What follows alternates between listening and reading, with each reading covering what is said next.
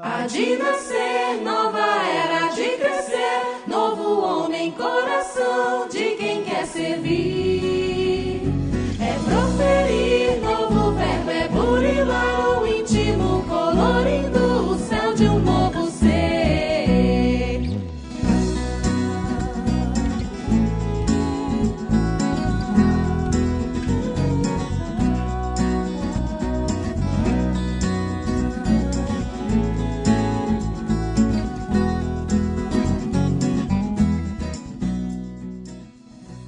Olá pessoal, estamos iniciando mais um episódio do Pode Ser. Aqui é Tiago Franklin e hoje vamos dar continuidade ao episódio dos Trabalhadores da Última Hora com Afonso Chagas. Esta é a parte B. Vamos lá. De nascer, nova era de crescer, novo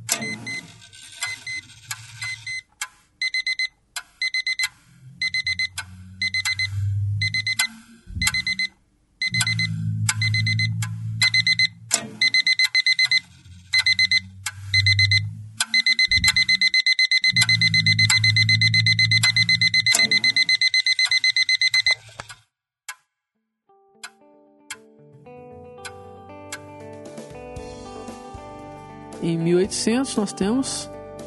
Aí eu queria trazer uma questão aqui, que no dia 31 de dezembro de 1799, está registrado no livro Cartas e Crônicas do Irmão X, capítulo 18.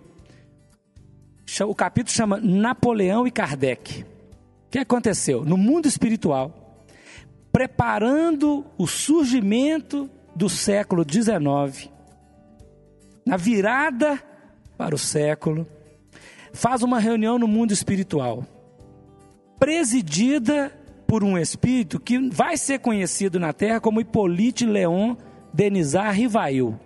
Mundo espiritual, está lá. Convidou todos os líderes, espíritos líderes de nações, Ismael, os governadores de nações. Os sábios da humanidade desencarnada estavam na reunião sábios que estavam encarnados naquela noite foram levados em espírito ao plano espiritual. E trazido para a reunião aquele que na França chamava-se Napoleão. E lá é dito que era Júlio César, o César de ontem encarnado na- no tempo das Galhas, no tempo do Império Romano dominando as Galhas, ele vai para a reunião e quando ele chega diante do Hippolyte Leon, Denizar Rivail, ele ajoelha. A lei de causa e efeito, agora, a lei de causa e efeito. Ele ajoelha e o Hipólito Leão, em espírito, o abraça e fala: Nós somos irmãos de caminhada. Porque lá atrás, quando Júlio César invadiu as Galhas e dominou, o sacerdote druida Allan Kardec ajoelhou aos pés do Júlio César. Então, olha como é que é o movimento bonito da lei. E ali, o Espírito de Verdade aparece naquela hora, dando diretrizes, principalmente para Napoleão, a missão que ele tinha que cumprir para a fundamentação básica da sociedade para o surgimento da terceira revelação de Deus aos homens, que viria dar então o inaugurar da undécima hora, que é a chegada da doutrina espírita. A revelação da doutrina espírita, que vem em meados do século XIX, em 1857, com Allan Kardec, que é o Hippolyte Leon Denizar Rivail reencarnado, que muda de nome para Allan Kardec, para fazer o trabalho desta undécima Na hora verdade, ele cria um pseudônimo, né? pseudônimo, É, ele de adota o pseudônimo que ele teve naquele tempo lá das Galhas, né? Que ele chamava Allan Kardec. aí a passagem da décima para décima Aí a passagem da décima para a décima primeira hora, que aí é a última hora do plano de expiações e provas para a entrada na regeneração, que é um novo ciclo evolutivo. Esta undécima hora, aí sim, nós vamos encontrar, ela tem 200 anos de tempo de duração. Isso está registrado na, no livro Plantão de Respostas Pinga Fogo 2, do Chico Xavier e de Emmanuel. E também está registrado no livro Brasil, Coração do Mundo e Pacto do Evangelho, capítulo 22, quando Ismael diz dos 200 anos depois do advento do Consolador, que seria o tempo de preparação e o tempo de execução para a entrada na regeneração. Então, conta para todo mundo aí, Afonso. Os 200 anos começa em 1857 e conclui naturalmente em 2057, no tempo didático de, de tempo de transição. Ou seja, na publicação da primeira é, edição do Livro dos Espíritos. Primeira edição que tinha 501 perguntas com as suas respectivas respostas. Só posteriormente é que foi ampliado para as atuais 1019 questões. Ou seja, esses 200 anos representam uma hora.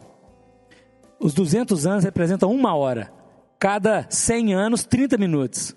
Cada 50 anos, 15 minutos. Nós, nós já estamos no último quarto. Já passamos, não tem mais 15 minutos, não. Somos trabalhadores agora dos últimos 13 minutos. Vamos fazer as contas para ver quantos minutos que restam. para chegar na meia-noite. Para chegar na alvorada. Chegar Porque na a alvorada. regeneração é a alvorada. A regeneração é o momento de um ciclo novo, não é? O, o- o Haroldo fez um trabalho, ele foi contando as horas, Espetacular, né? espetacular. Aqui, baseado em Isaías 38, de 5 a 8, o Haroldo fez um, um- um trabalho interessante aqui para nós de entender assim tempo. Ele diz assim: em 1937 nós estávamos nas 19 horas. Em 1952, 20 horas. Em 1967, 21 horas. 1982, 22 horas. 1997, 23 horas. 2012, 24 horas, meia-noite. 2012. era Ano que isso. vem. É. Ano que vem, gente. Então, 2027, uma hora da manhã. 2042, duas horas da manhã. 2057, três horas da manhã. É o canto do galo. O momento em que a negação de Pedro termina. 2072, às 4 horas da manhã. 2087, 5 horas da manhã. E 3102, 6 horas da manhã. A primeira Nessa hora de um contagem. novo dia. É, que maravilha. que aí terminou a regeneração, que tem que considerar. Terminou a transição, na verdade, né? Não É. a regeneração. Não, aqui em 3100, porque é o seguinte, a transição acaba em 2057. E Sim. o mundo regenerador é um mundo de transição. Na verdade, esse que é a transição, são mil anos de transição. Vai até 3050, 3100 mais ou menos, que aí começa o mundo feliz. O Mundo ditoso. É o mundo ditoso. Porque no Evangelho segundo o Espiritismo, Allan Kardec considera mundo regenerador é um mundo de transição. Então ele é que é a verdadeira transição das provas e expiações para a felicidade.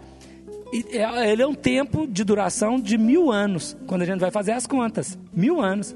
Por exemplo, quando o Haroldo trabalha o Apocalipse, o último sete, são quatro períodos de sete mil anos. Esses 28 mil anos da raça ariana.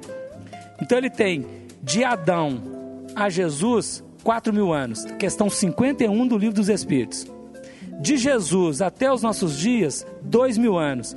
4 mais 2, 6. Faltam mil, que é o processo da, da, da regeneração. E aí sim, em 3100, nós vamos começar um novo ciclo evolutivo da felicidade. Né? Você colocou aí a data de 2012. 2012 é, 2012 é a meia-noite. É a meia-noite. Nesse- É, nessa é sequência isso do estudo que o Haroldo fez naquele trabalho do Apocalipse, Ah, que está no, no site, né? E o que significa meia-noite pra gente? Meia-noite é meia-noite. É escuridão. É, mas também é o momento em que começa a madrugada. Termina. É o final É. de um período, né? O final do dia. E, mas também uma esperança, porque Começa um novo dia. Começa um novo dia. Então, pensando nesse sentido, né? Isso. Nesse, nesse processo aqui de um dia, vai até 2057, que é às três horas da manhã. Quando os romanos dominaram os judeus, eles impuseram lá a metodologia deles de separação da noite. Eram quatro, quatro períodos de três horas. Então nós tínhamos de de- vamos contar na nossa horário, de 18 às 21 horas, a vigília da noite. De 21 às 24 horas, noite alta. De meia-noite às 3 da manhã, o canto do galo. E de 3 da manhã às 6 da manhã, a alvorada. Ou seja, essa era a contagem da noite nas vigílias que o Império Romano impôs e o povo judeu ah, incorporou isso. Né? Tá na, na- nas, nas tradições lá da- das vigílias da noite. Interessante, isso é importante, porque é o contexto, inclusive, né, da, da passagem de Jesus, do Evangelho. E só, só considerando, por exemplo, nós temos de Jesus até o século XIX, todo aquele processo nós vimos. Veio os cristãos, depois teve a invasão da Idade Média. Como o Espiritismo é, é trazer Jesus de volta, é a revivescência do cristianismo, nós teremos nesses 200 anos uma síntese do que foi os dois mil anos. Então nós, o, o, o planeta foi invadido por uma onda de muita treva de pensamento, de comportamento, de atitudes, descaracterizando completamente a mensagem crística. Então essa questão das datas, ela na verdade não é para nossa fixação enquanto vai ser assim dia tal. A gente dá os números que são pesquisas, mas como indicativas. Porque existe uma angústia na mentalidade humana em geral que não tem jeito, está só piorando. O Afonso, só uma ressalva: todas essas datas elas foram tiradas de estudos sérios a partir né, de, de informações no Evangelho, na Bíblia, no Antigo, no Novo Testamento, do profeta Daniel, né, é, é, Epístola de, de, de, Pedro, João, né, e Ezequiel. do livro A Caminho da Luz, de uma entrevista que Chico Xavier deu, Brasil, coração do mundo, pátria, Patrão do do Evangelho. Evangelho, ou seja, essas datas elas surgem apontando, né, é, esses ciclos evolutivos que, né? Então, ou seja, elas não foram pensadas de qualquer jeito, não De foram jeito nenhum. Né? Elas são. Porque só para lembrar. Como a sabedoria de Salomão diz que tem um propósito, tem um tempo determinado para todo propósito na terra, então tudo é tempo, é tempo de semear e tempo de colher. Né? Então, enquanto Marco, segundo Emmanuel, termina a transição para a entrada no mundo de regeneração em 2057. É uma, é uma data que está no livro, Emmanuel coloca. Emmanuel o Chico falou. diz que ele afirma, né? Inclusive ele afirma. Então, quer dizer, terminou. Agora, para nós, como o Sérgio perguntou, este é o momento fundamental, onde estamos ainda numa idade média, em, pouco, em período curto, de afirmar a nossa dinâmica cristã. Afirmar na intimidade, com aquela. é, gravar na nossa intimidade e no comportamento aquela firmeza que Moisés fez lá na primeira revelação. A definição assumiu o nosso papel. Nós somos do Cristo. Agora, isso é o trabalho de cada dia divulgando a mensagem por comportamento, por exemplo.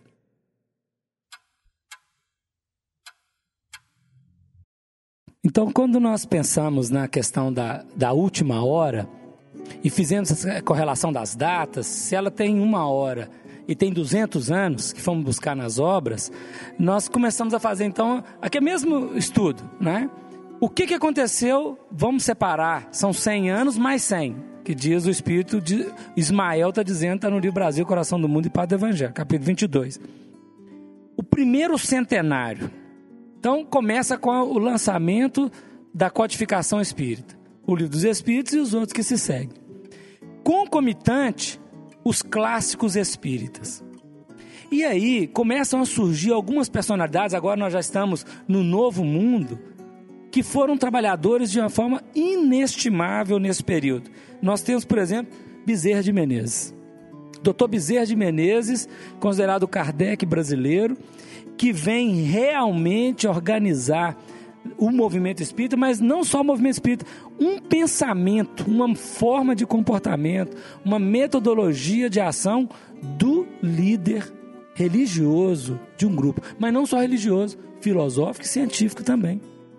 Nós temos junto nesse momento aí a Zilda Gama, uma médium extraordinária que conseguiu captar o pensamento do Vitor Hugo, do espírito Vitor Hugo, aquele romancista francês, escritor francês de, de um alto conhecimento, e retratar em obras maravilhosas. Nós temos a figura inestimável de Francisco Cândido Xavier, nesse período dessa primeira hora. O Chico Xavier, todos nós conhecemos e amamos profundamente pelo trabalho, pela abnegação, pela disciplina. Nós temos a Ivone Pereira, que encarna sob o guante da expiação devido a um suicídio, mas que consegue, sobre as luzes do Espiritismo, reerguer a própria consciência pelo trabalho, pelo comportamento cristão.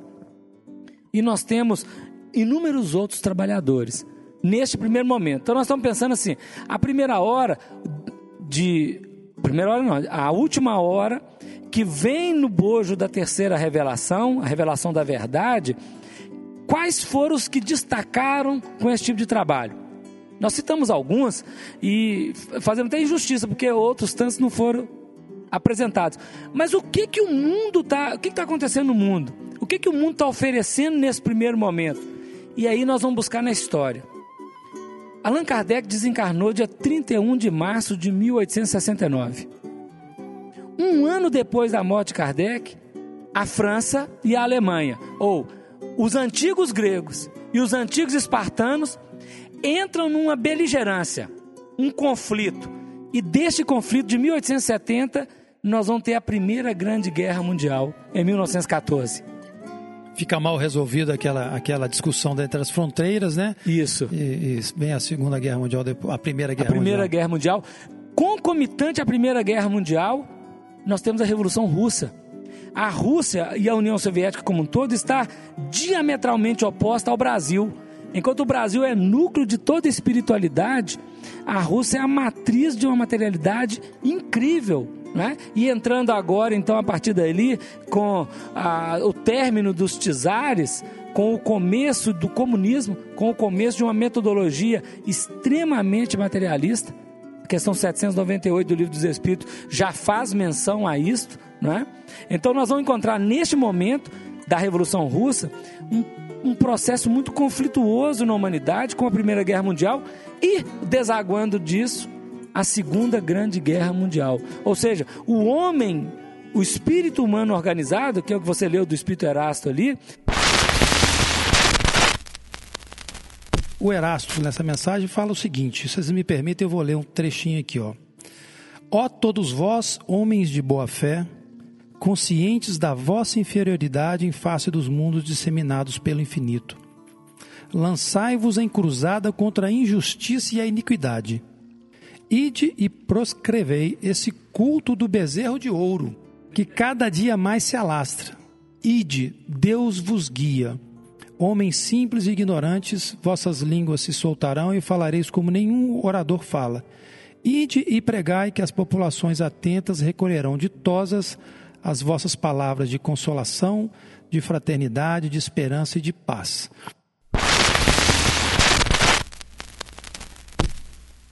Vai ter subversão de todas as ordens, vai produzir o fenômeno da guerra, o fenômeno da, de, de um caos, né? enquanto o Espiritismo está sedimentando as bases nas terras do Brasil, do Sul, né? no, do, do, abaixo da linha do Equador, preparando então, era o momento de preparação para o segundo centenário. Então, nesse primeiro centenário, nós encontramos elementos assim da luz e da treva como sempre, mas uma luz que surge agora coagulada na letra, nos livros, na literatura, ampliando aquilo que já existia de livros, colocando a, a, a todo o público, mas ao mesmo tempo o fenômeno da guerra. E nessa guerra trazendo elementos de conflitos muito grandes. É, e é interessante é, é, relembrar também aqui, Afonso, que lá no A Caminho da Luz, voltando ao, ao nosso livro aqui mais uma vez, Emmanuel é, comenta para nós das reuniões das grandes é, hostes espirituais que acontecem próximo ao nosso planeta, né? Que é, que é, está para acontecer a terceira, ou se não já aconteceu, né? Que que teve uma primeira que foi é, lá atrás na organização do Sistema Solar, é, da, do, perdão, da organização do nosso mundo, né? Nosso na, mundo. Que o mundo estava sendo configurado como, como, como ele é. A segunda para definir a reencarnação do Cristo. A vinda de Jesus. A vinda né? de Jesus e, e planejar efetivamente como é que isso aconteceu. E tem uma terceira, que está para acontecer ou não aconteceu. Como é que é essa história, Olha, Afonso? eu, eu tenho pe- pensado comigo que lá no final do, do livro A Caminho da Luz tem essa notícia, né? No item Jesus tem essa notícia que esta reunião aconteceu. Já aconteceu. Ela aconteceu na virada da- da- do, do- do primeiro centenário para o segundo centenário. Ela aconteceu na década de 50 no mundo espiritual. Porque é, é incrível como que o planeta Terra mudou neste momento do pós-guerra. A guerra acaba em 45 e começa um fenômeno novo no planeta Terra. Olha, o censo mundial. Vamos pensar assim: a população geral de espíritos na Terra, de 24 bilhões de espíritos, aproximadamente. Encarnados e desencarnados. É, entre encarnado e desencarnado. Emmanuel dá essa notícia no livro Roteiro. O capítulo chama O Grande Educandário. E esse livro é de 1952. Ele vai falar da Terra. Em 1950, e está no livro também o roteiro, a Terra tinha 2 bilhões e 400 milhões de habitantes encarnados, ou seja, 10% 10%. do, dos 24 bilhões. Aí você imagina, de 1950 a 2000, em 2000 o censo mundial dava 6 bilhões e 400 milhões. Triplicou a quantidade de gente na Terra, ou seja, ampliou demais. E aí se a gente fizer uma análise sociológica do comportamento do homem da década de 60, 50, 60, até o ano 2000, nós vamos ver que piorou em tudo: na arte, na literatura, na cultura, no comportamento político. Foi um exacerbar de todo um trágico da experiência humana e uma quantidade de gente muito grande. Ou seja, é como se nós tivéssemos esvaziado as regiões espirituais. E é claro, pelo comportamento, nós achamos que é um esvaziamento do umbral. O umbral que André Luiz descreveu nas suas obras, mostrando como que comportavam aqueles espíritos no mundo espiritual. E fazendo uma correlação com o livro dos espíritos, a partir da questão de número 100, que trata das três ordens e das dez classes de espíritos, que é espírito no mundo espiritual, conforme o comportamento dela, o que, que ele é quando ele está encarnado. Aí nós começamos a fazer uma análise do que, que, que, que a humanidade ofereceu na década de 60, na década de 70, na década de 80, na década de 90, até o ano 2000 e o que é que está oferecendo até agora. Nós estamos em 2011. Né? Aí a gente pode fazer uma análise disso e você vai ver que mudou completamente. Então, eu tenho para mim que esse, esse momento da reunião ela aconteceu. Que o livro é de 38. O A Caminho da Luz é de 38. Né? Isso. E ele anuncia que iria acontecer, ou seja, é para depois de 38, O livro roteiro é de mil. cin- 1952.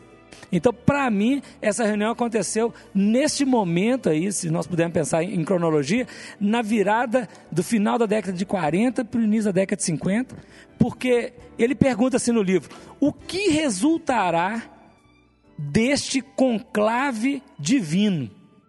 Deus o sabe. É Deus o verdade. sabe. Então vamos ver aqui um, um versículo do Apocalipse, capítulo 19, versículo 17, que eu tenho para mim que é, é, é a ata desta reunião no sol. E vi um anjo que estava no sol e clamou com grande voz, dizendo a todas as aves que voavam pelo meio do céu: Vinde e ajuntai-vos à ceia do grande Deus, para que comais a carne dos reis e a carne dos tribunos e a carne dos fortes e a carne dos cavalos e dos que sobre eles se assentam, e a carne de todos os homens, livres e servos, pequenos e grandes. E vi a bestas e os reis da, os reis da terra e os seus exércitos reunidos, para fazerem guerra àquele que estava sentado sobre o cavalo e ao seu exército. Este momento aqui parece que define a abertura para a encarnação em massa dos habitantes do umbral para vir para a Terra e trazer o estado de confusão que nós vivemos coletivamente a partir daquele canto dos jovens do norte do mundo: sexo, drogas e rock and roll. E nunca se levou tão a sério esse item do sexo, droga e rock and roll. A década de 60 produziu um fenômeno que eles tinham como lema: não acredita em ninguém que tem mais de 30 anos. Ou seja, tentar subverter toda a sabedoria da maturidade de um homem encarnado. Produzindo então um frenesi da juventude no grito dos, das drogas, no grito do sexo exacerbado. Por exemplo, Emmanuel escreve o livro Vida e Sexo em 70. Então, a partir da avaliação destes aspectos do Apocalipse, que nós entendemos assim de forma muito singela como a ata daquela reunião, nós compreendemos assim o fenômeno pós-guerra, uma reencarnação em massa dos habitantes daquelas regiões definidas por André Luiz como umbral. Naturalmente que eles vieram compor na Terra aquele procedimento de, da tentativa de, como oportunidade reencarnatória de poderem reorganizar a própria intimidade, buscando então nesta reorganização o, o crescimento espiritual. Mas o que nós percebemos é que os vícios acompanham muitas vezes e há uma repetição. Então nós, nós encontramos a partir da década final da década de 50 todo um grito destes espíritos e outros associados a ele, a eles, que ficou conhecido na Terra como sexo, drogas e rock and roll. E este grito, este canto e este, este convite, esta convocação quase, ela vai ser responsável pela quebra de muitos dos tabus que regiam a sociedade humana. Então esse movimento vai engendrar para nós o rock and roll. O exacerbado uso das drogas que já era conhecido. Usava-se drogas antes, mas em condições muito menores. E também o sexo. Aí o que, que acontece? O que, que nós começamos a imaginar nesse período? O rock and roll ele surge muito inocentemente, mas captando e atraindo verdadeiras massas juvenis para os seus eventos. E o problema não está no rock and roll em si, mas nas consequências que vão é, derivarem destes eventos, como nós podemos perceber, a liberação sexual, desde já que nos anos 50 tinha algum movimento, a produção da pílula anticoncepcional, um movimento da ciência, mas que agora vai ter uma aplicação muito grande, a, a movimentação agora da, do LSD, da maconha, até o fenômeno de Woodstock, encontro juvenil produzido nos Estados Unidos, onde até hoje repercutem daquele, daquele encontro na nossa sociedade.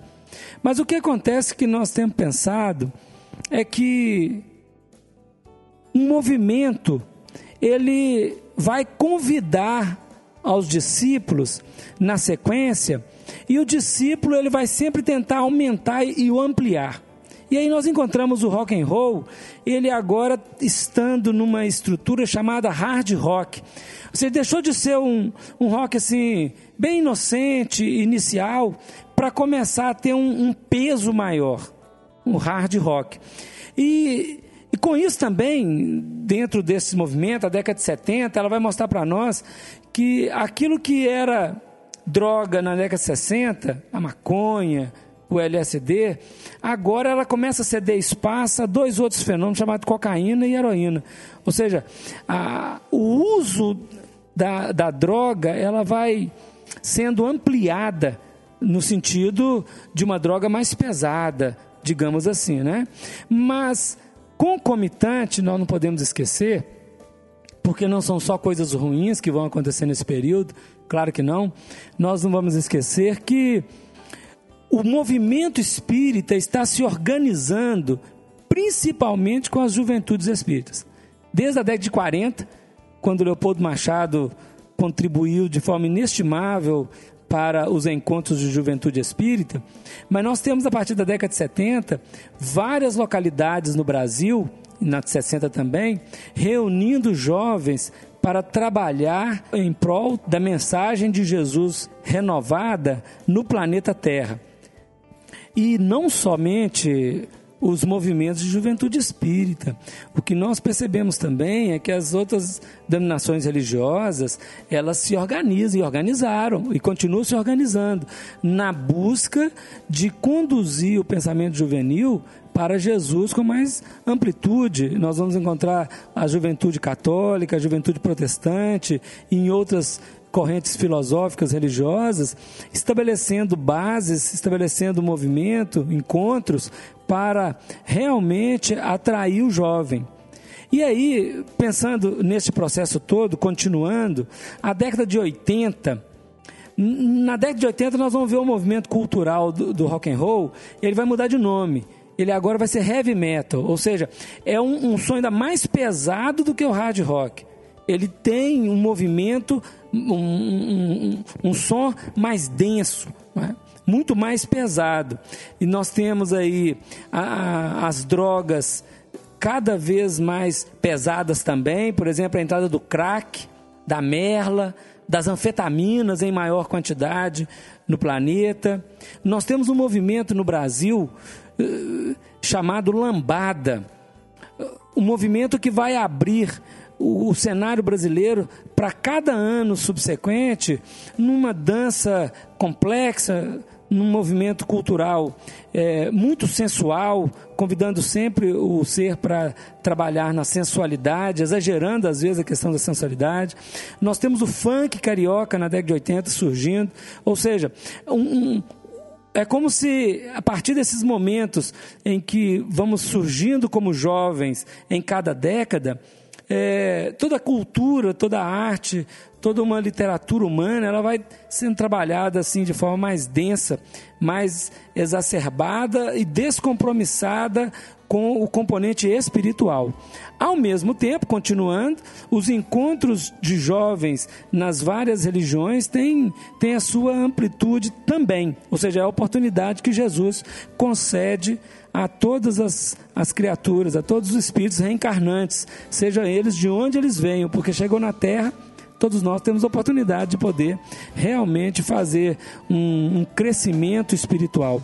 E a década de 90, ela vai traduzir no nome assim thrash metal, black metal, dead metal, ou, ou seja, é um, uma grande variação dentro da, daquilo que originalmente era o rock and roll, mas agora com cada vez o som mais pesado e exacerbando cada vez mais a velocidade da música. Também a, a droga, a violência, a desagregação social, política, econômica, moral. Ou seja, tudo isso são movimentos que estão acontecendo, que nós fazendo uma análise assim, bem simples, bem superficial, nós vamos ver que os espíritos vão encarnando e ao encarnar eles vão encontrar um movimento e a partir desse movimento eles vão eh, elaborar um outro movimento. E até chegar então, nós entendemos aqui até o ano 2000.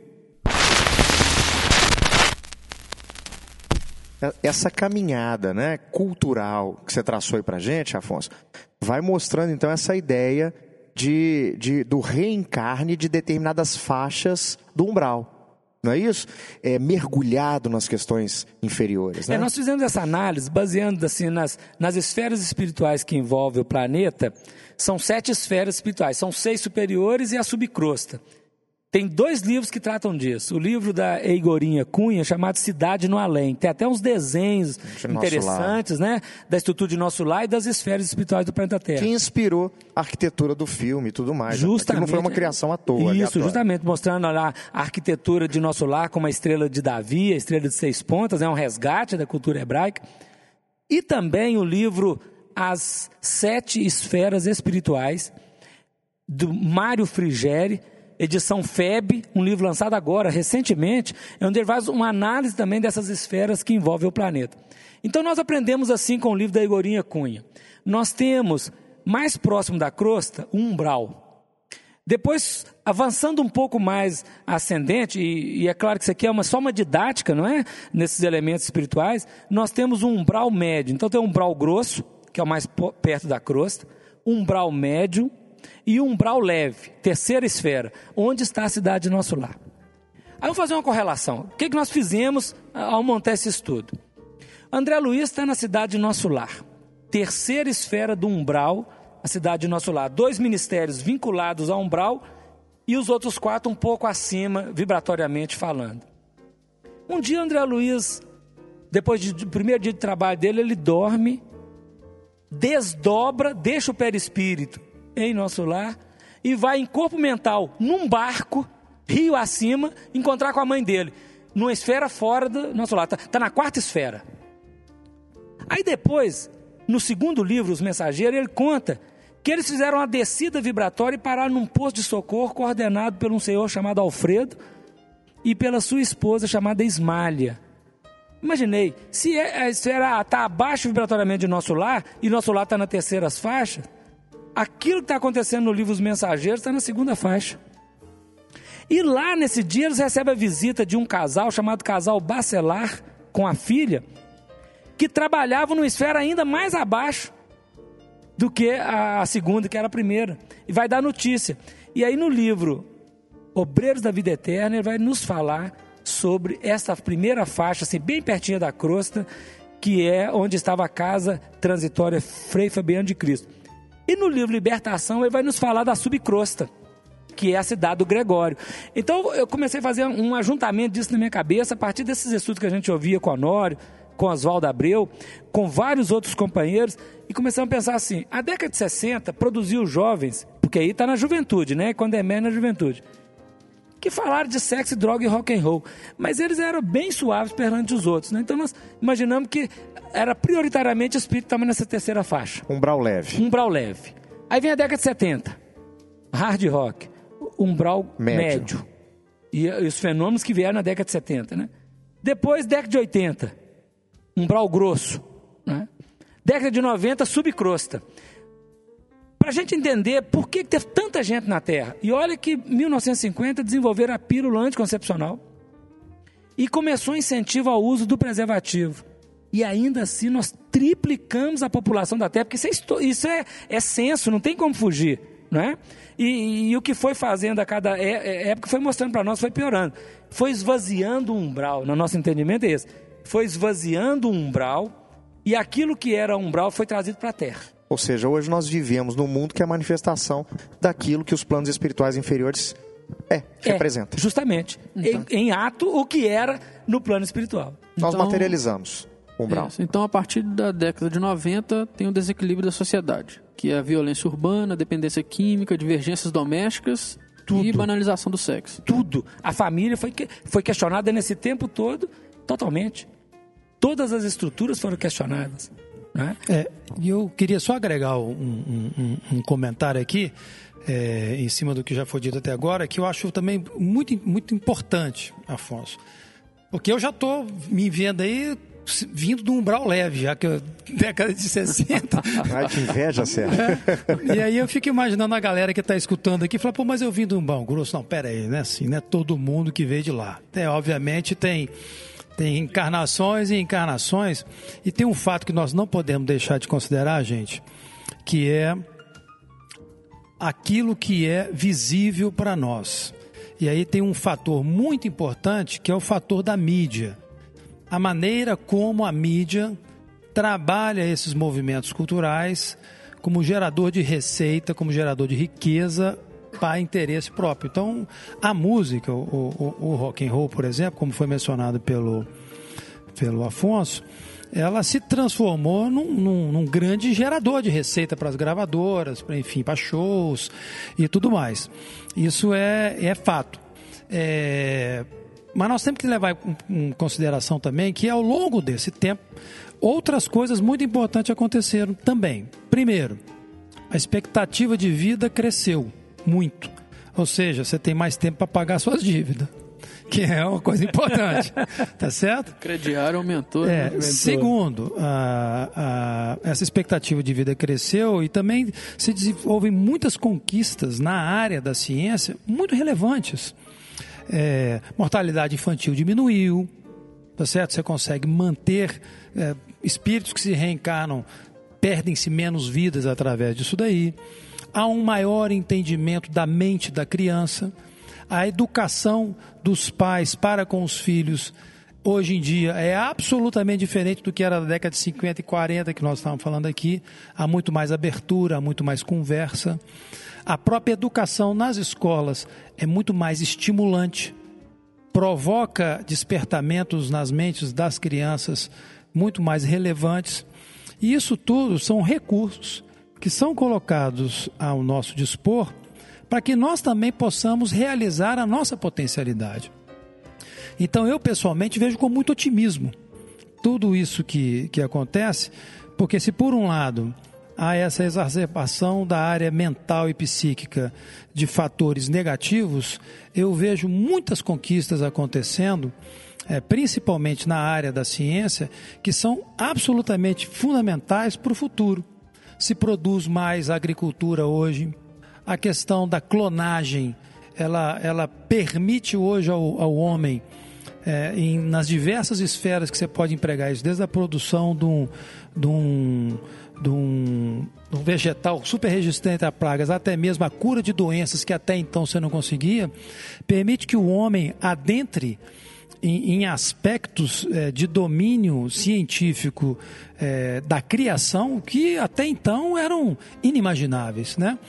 Então, todo este mundo e todas essas situações que estão acontecendo, elas são necessárias que aconteçam, elas são convenientes eh, e elas têm que ser tratadas com, a dev- com o devido equilíbrio, para que nós também não achamos que esse tipo de situação está sem controle. Não existe essa situação. Não existe. Inclusive, justamente.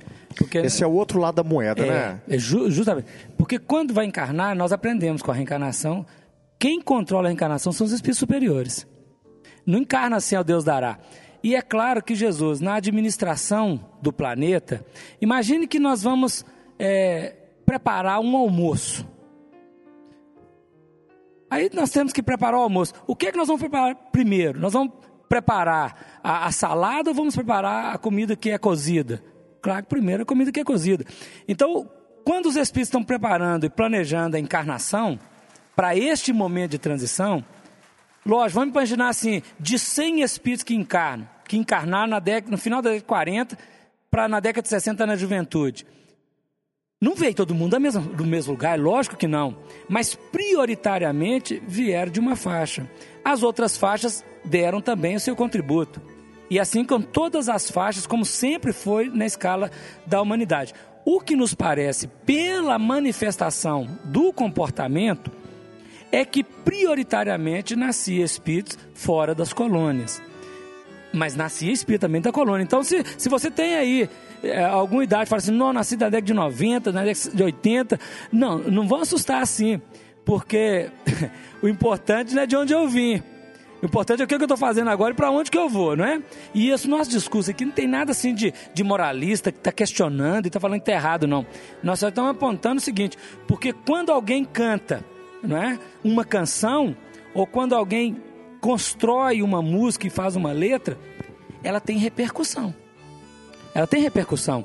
E essas, quando nós citamos algumas personalidades aqui, alguns nomes e algumas bandas de rock, talvez eles em si mesmos não tenham nada a ver com isso, mas o que, que fizeram com os seguidores? O que, que os seguidores, a partir da ideologia propagada, apresentaram na vida?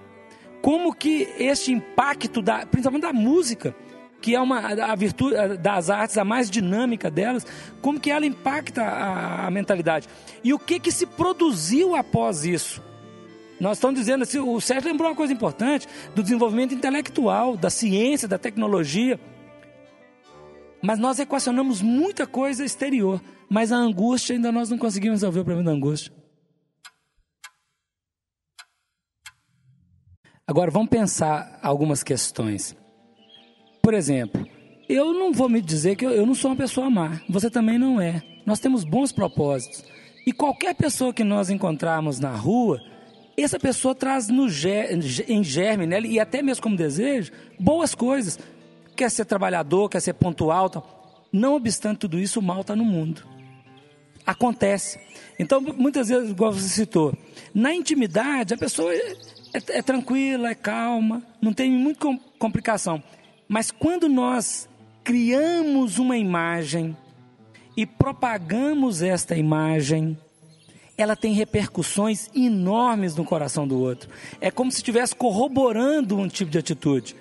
Sabe-se, por exemplo, que determinadas músicas podem levar a pessoa até a suicidar, conforme a ideologia. Já aconteceu. São crenças que nós podemos fazer. O sujeito né? é um pai maravilhoso de família, vai pro estádio de futebol, naquele momento ele fica violento. Justamente. É então, isso? o fenômeno, o fenômeno de grupo, porque nós, quando fizemos essa análise, o nosso pensamento não era nem discutir o mérito de quem é. Só, só, só pensar assim, de como que o ritmo, o próprio ritmo do rock and roll, ele foi mudando ao longo do tempo. De, de rock and roll para hard rock, para heavy metal, para thrash metal, e tem tanto nome hoje.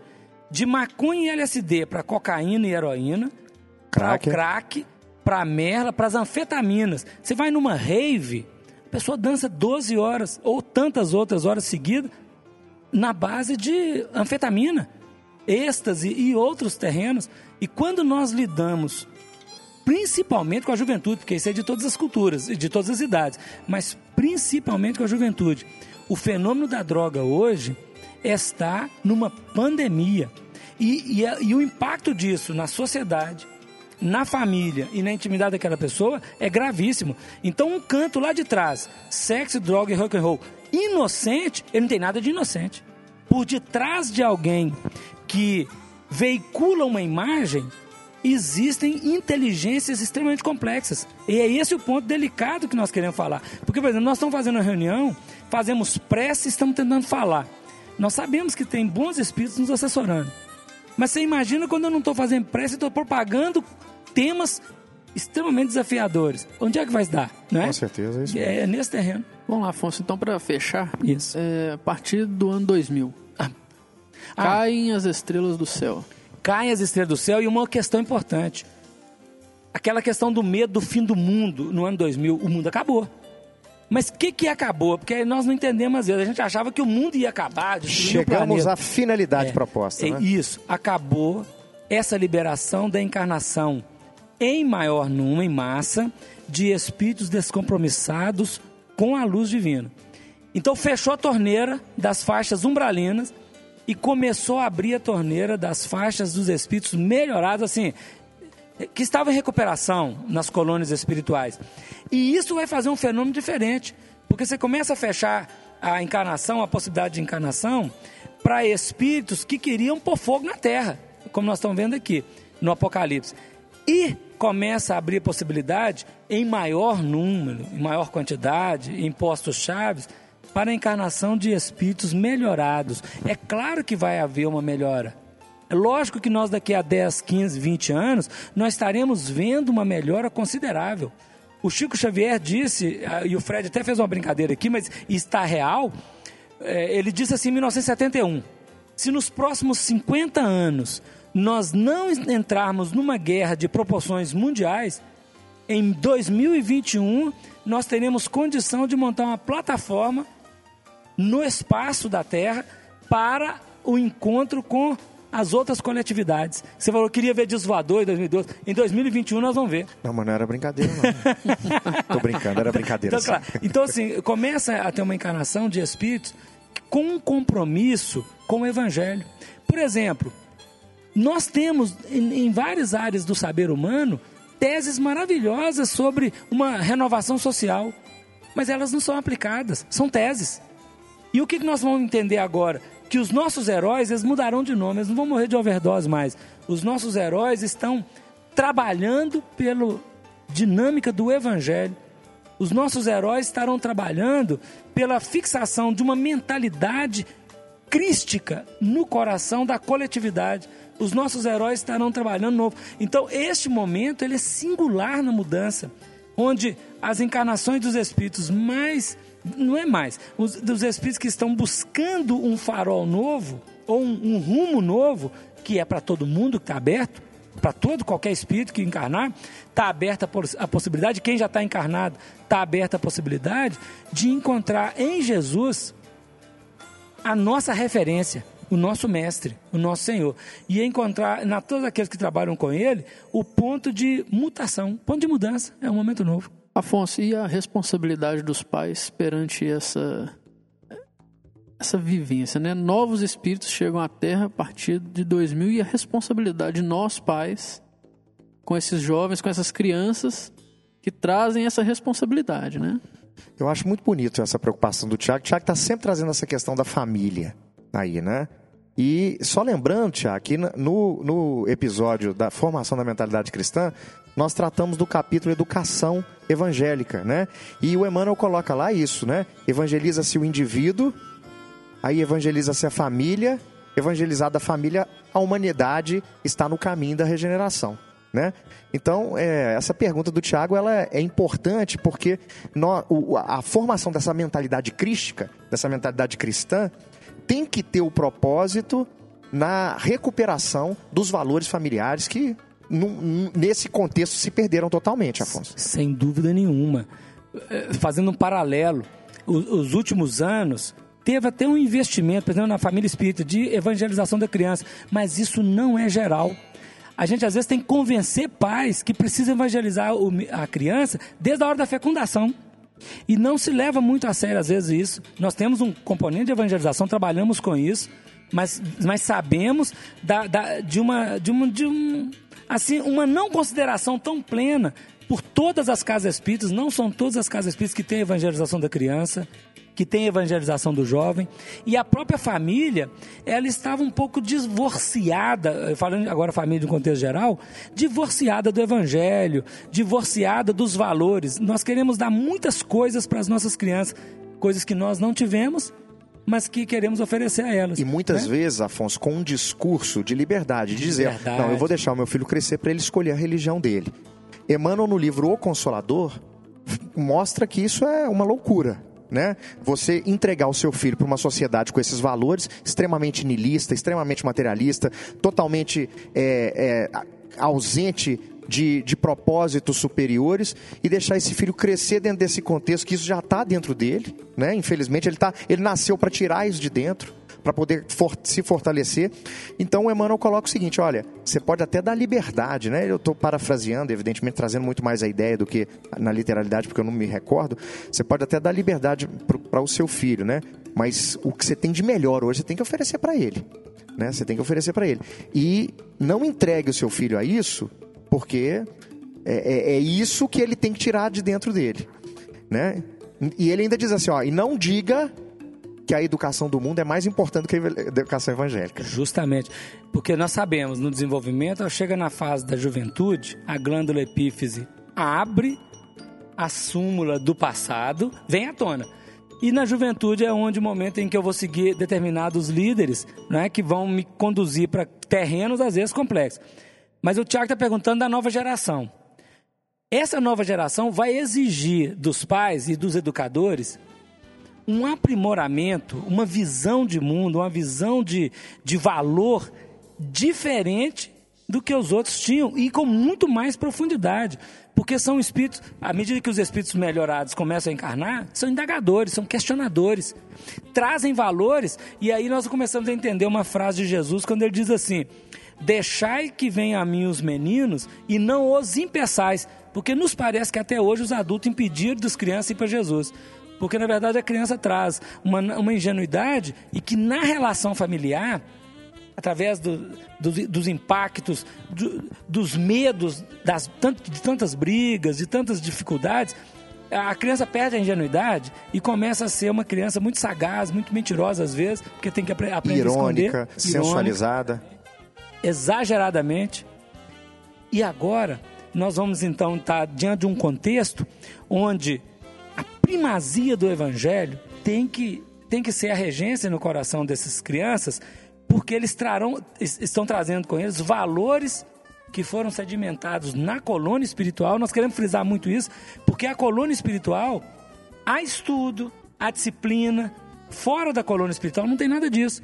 Então, ao encarnar aqui na Terra, quanto mais nós tivermos uma família estruturada, organizada, não naquele processo somente fechado, mas principalmente na disciplina espiritual, nós vamos ter educação melhor. Dá Só que os- continuidade os na educação, né? Os adultos precisam se preparar para isso. Afonso, olha, uma, uma, uma coisa simplesinha que dá um sentido para isso que você está dizendo. Né? Não é incomum a gente escutar assim, olha, quando eu li o livro dos Espíritos, eu entendi, era isso. Eu já sabia de tudo aquilo, eu só precisava conhecer. Então, né, é muito comum a gente ouvir isso. Outro dia eu estava conversando com um amigo que falou assim, poxa, eu acho, pelo sentimento que eu tenho, pelo apreço que eu tenho ao Evangelho e sempre tive, que eu já nasci com isso um pouco dentro de mim. Ou seja, pelo menos uma passagenzinha numa colônia espiritual antes de vir, eu devo ter dado, disse ele, né? E ele virou e falou assim: no entanto, na minha juventude, eu me entreguei a tudo aquilo que a juventude faz. Ou seja, não é porque o espírito já vem com algum preparo que ele não tenha dentro de si a- os milênios de passado, porque o preparo é recente. O passado é longo. E só para lembrar que trabalhador da última hora, ele vivia nas outras horas todas aqui na Terra também. Ele não chegou agora, não. E como o Sérgio lembrou, estava em pé. Ou seja, alguma coisa ele estava fazendo, Ele né, estava Sérgio? fazendo Com alguma certeza. coisa. Ele não estava nem nessa, ele estava em pé fazendo alguma coisa. Estava desocupado. Talvez desocupado, sem a ocupação com a espiritualidade, mas com uma outra ocupação. Porque não tem jeito de não fazer nada. Então nós somos somatório de tudo que a Terra viveu. Está tudo dentro da gente. Então hoje, quando nós começamos a encarnar, e agora abrindo para o mundo novo, porque nós, nós estamos finalizando o período de transição, esse, esse momento de final de etapa. No ano de 2000 a 2012, nós temos considerado que é um momento de transição também em que as comportas do plano espiritual vão se fechando para aquele sentido de reencarnação em massa dos espíritos vindo diretamente das colônias umbralinas. E ao mesmo tempo, o início de abertura para a encarnação em maior quantidade de espíritos vinculados às colônias espirituais. Então veja bem, nós falamos que da década de final da década de 50 até a, década do ano 2000 priorizou a encarnação de espíritos vinculados às regiões umbralinas, aqueles que André Luiz dá notícia nos livros dele. Mas do ano 2000 até 2012, nós entendemos que começa a haver um, um fechar desta possibilidade mais ampla da vinda dos espíritos umbralinos e a chegada de espíritos que estão em colônias espirituais. Ou seja, é, é como se começasse a melhorar a qualidade do espírito encarnando no planeta Terra. Allan Kardec dá notícia disso no Livro dos Espíritos, na questão 1019. À medida em que vai diminuindo a quantidade de encarnação dos espíritos inferiores e ampliando a quantidade de encarnação dos espíritos melhorados. Estamos colocando até 2012 porque ouvimos uma referência de um determinado espírito amigo que a partir do ano de 2012, e isto aqui fica como um registro da opinião de um espírito, cabendo a todos nós pesquisadores pesquisarmos ao longo do tempo, que a partir do ano 2012 nós teríamos uma, um equilíbrio na densidade demográfica do planeta, ou seja, é, só iria encarnar a mesma quantidade que desencarnasse. Até agora nós tivemos uma encarnação em quantidade maior do que de desencarnação. Então, por isso, vai aumentando a população. É como se nós vamos chegar por volta dos 7 bilhões de espíritos encarnados no planeta Terra e manter essa equação durante algum tempo. Eu não posso precisar o tempo que a entidade amiga não falou esse tempo que vai vigorar esse sistema. Então, nós teremos a partir de 2012, segundo essa informação, que se morreu 100 pessoas, nasce 100. Se morreu 200, nasce 200 para fazer toda essa renovação. E a partir de cada década, 2020, 30, 40, 50, que termina esse período de transição, nós vamos tendo ampliações de encarnação de espíritos melhorados, dos espíritos com tendências, com propostas de renovação, de todo um sistema de reeducação dos próprios valores com Jesus, até terminar a fase, essa primeira fase de transição, que elimina da terra pelo período, pelo processo do êxodo para aqueles espíritos que não conseguirem adquirir valores para permanecer aqui como mundo regenerador, no mundo de regeneração, esses espíritos vão ser retirados do planeta Terra para serem encaminhados a outros planetas, da mesma maneira que os capelinos foram enviados de capela ou degradados de capela aqui na Terra, conforme nós estudamos na primeira parte do nosso trabalho. Então agora nós estamos vivendo um momento de êxodo para outros mundos, aqueles espíritos que não vão dar conta de ficar aqui na Terra. Então, neste processo todo, nós vamos adentrar num mundo de regeneração. Ou seja, é final da transição em 2057 e o início do mundo de regeneração em 2057, que, como nós já falamos, tem um período de tempo de duração de mil anos. E aí nós entendemos que esse é um processo eminentemente de espiritualização e de educação, ou de reeducação de todos os nossos valores. É o momento em que todos os homens de bem são convidados a trabalhar com Jesus junto às massas humanas para o sentido da do aperfeiçoamento, da melhoria, da renovação, porque é nesse momento que todos nós estaremos também sendo avaliados até o final do período de, de regeneração, que vai até por volta de 3057, 3100, por aí assim. Nós temos entendido desta maneira, é um período de mil anos, sem fechar a data direitinho, o dia certo, o momento certo na nossa fala aqui. E aí nós vamos entender que os nossos ídolos, os nossos heróis são aqueles que se dão em martírio, são aqueles que laboram no bem, são aqueles que propagam a mensagem de Jesus em espírito e em verdade, com todo equilíbrio. Nós temos que pensar desta maneira no movimento de transição que passamos, isso entendido assim, nesse segundo centenário, que vai de 1957 a 2057. Então fizemos um apanhado geral, assim, nos movimentos da, da, das várias décadas, só para os nossos irmãos que estão nos ouvindo terem a, aquela visão e ampliarem essa, essa, essa percepção em todos os ramos do saber humano. Ele, ele vai chamar a nossa atenção para valores que às vezes estavam esquecidos. Porque a hora você vê um tsunami, igual aconteceu no Japão agora, não é bonito ver americano mandando navio e avião para socorrer? Agora volta 60 anos atrás. Avião americano no, céu japonês. Era para jogar bomba atômica. Bomba atômica. Então teve uma mudança? Claro que está tendo. Porque a dor, você lembrou aqui da dor, Sérgio, do, do, do, Leão, problema, Denis. do Leão Denis, no problema do ser destino da dor. A dor, ela está coletiva e está sensibilizando o coração do homem. Então o que nós podemos concluir dessas décadas que se somam agora, cada vez mais a fraternidade, a solidariedade vai ser requisitada, porque não param de acontecer tragédias. Sejam elas geológicas, mas sejam elas tragédias do relacionamento, da, da, das mortes em massa, em todo dia, por fenômenos de guerra, por fenômenos de é, tentativa de tirar homens do poder, sejam elas pelas tragédias passionais que estão cada dia escandalizando, ou pela morte das drogas, né?